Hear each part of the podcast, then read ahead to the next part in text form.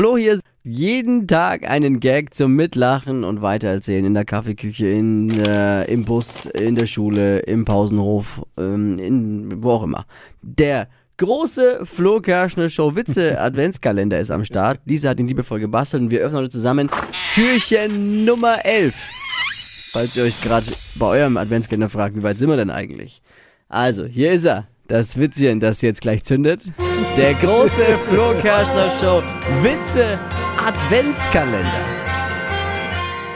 Ein ehrlicher Politiker, ein fleißiger Beamter und der großartige Weihnachtsmann finden einen 100-Euro-Schein. Wer darf ihn behalten?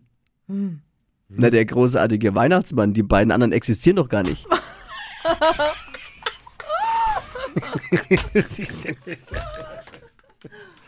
Ah, Alle Folgen vom Flo Kerschner Show Weihnachts Adventskalender gibt's für euch auch zum Nachhören als Podcast zum äh, Nachlachen quasi unter podu.de. Jeden Tag neues Podcastchen, Türchen aufmachen.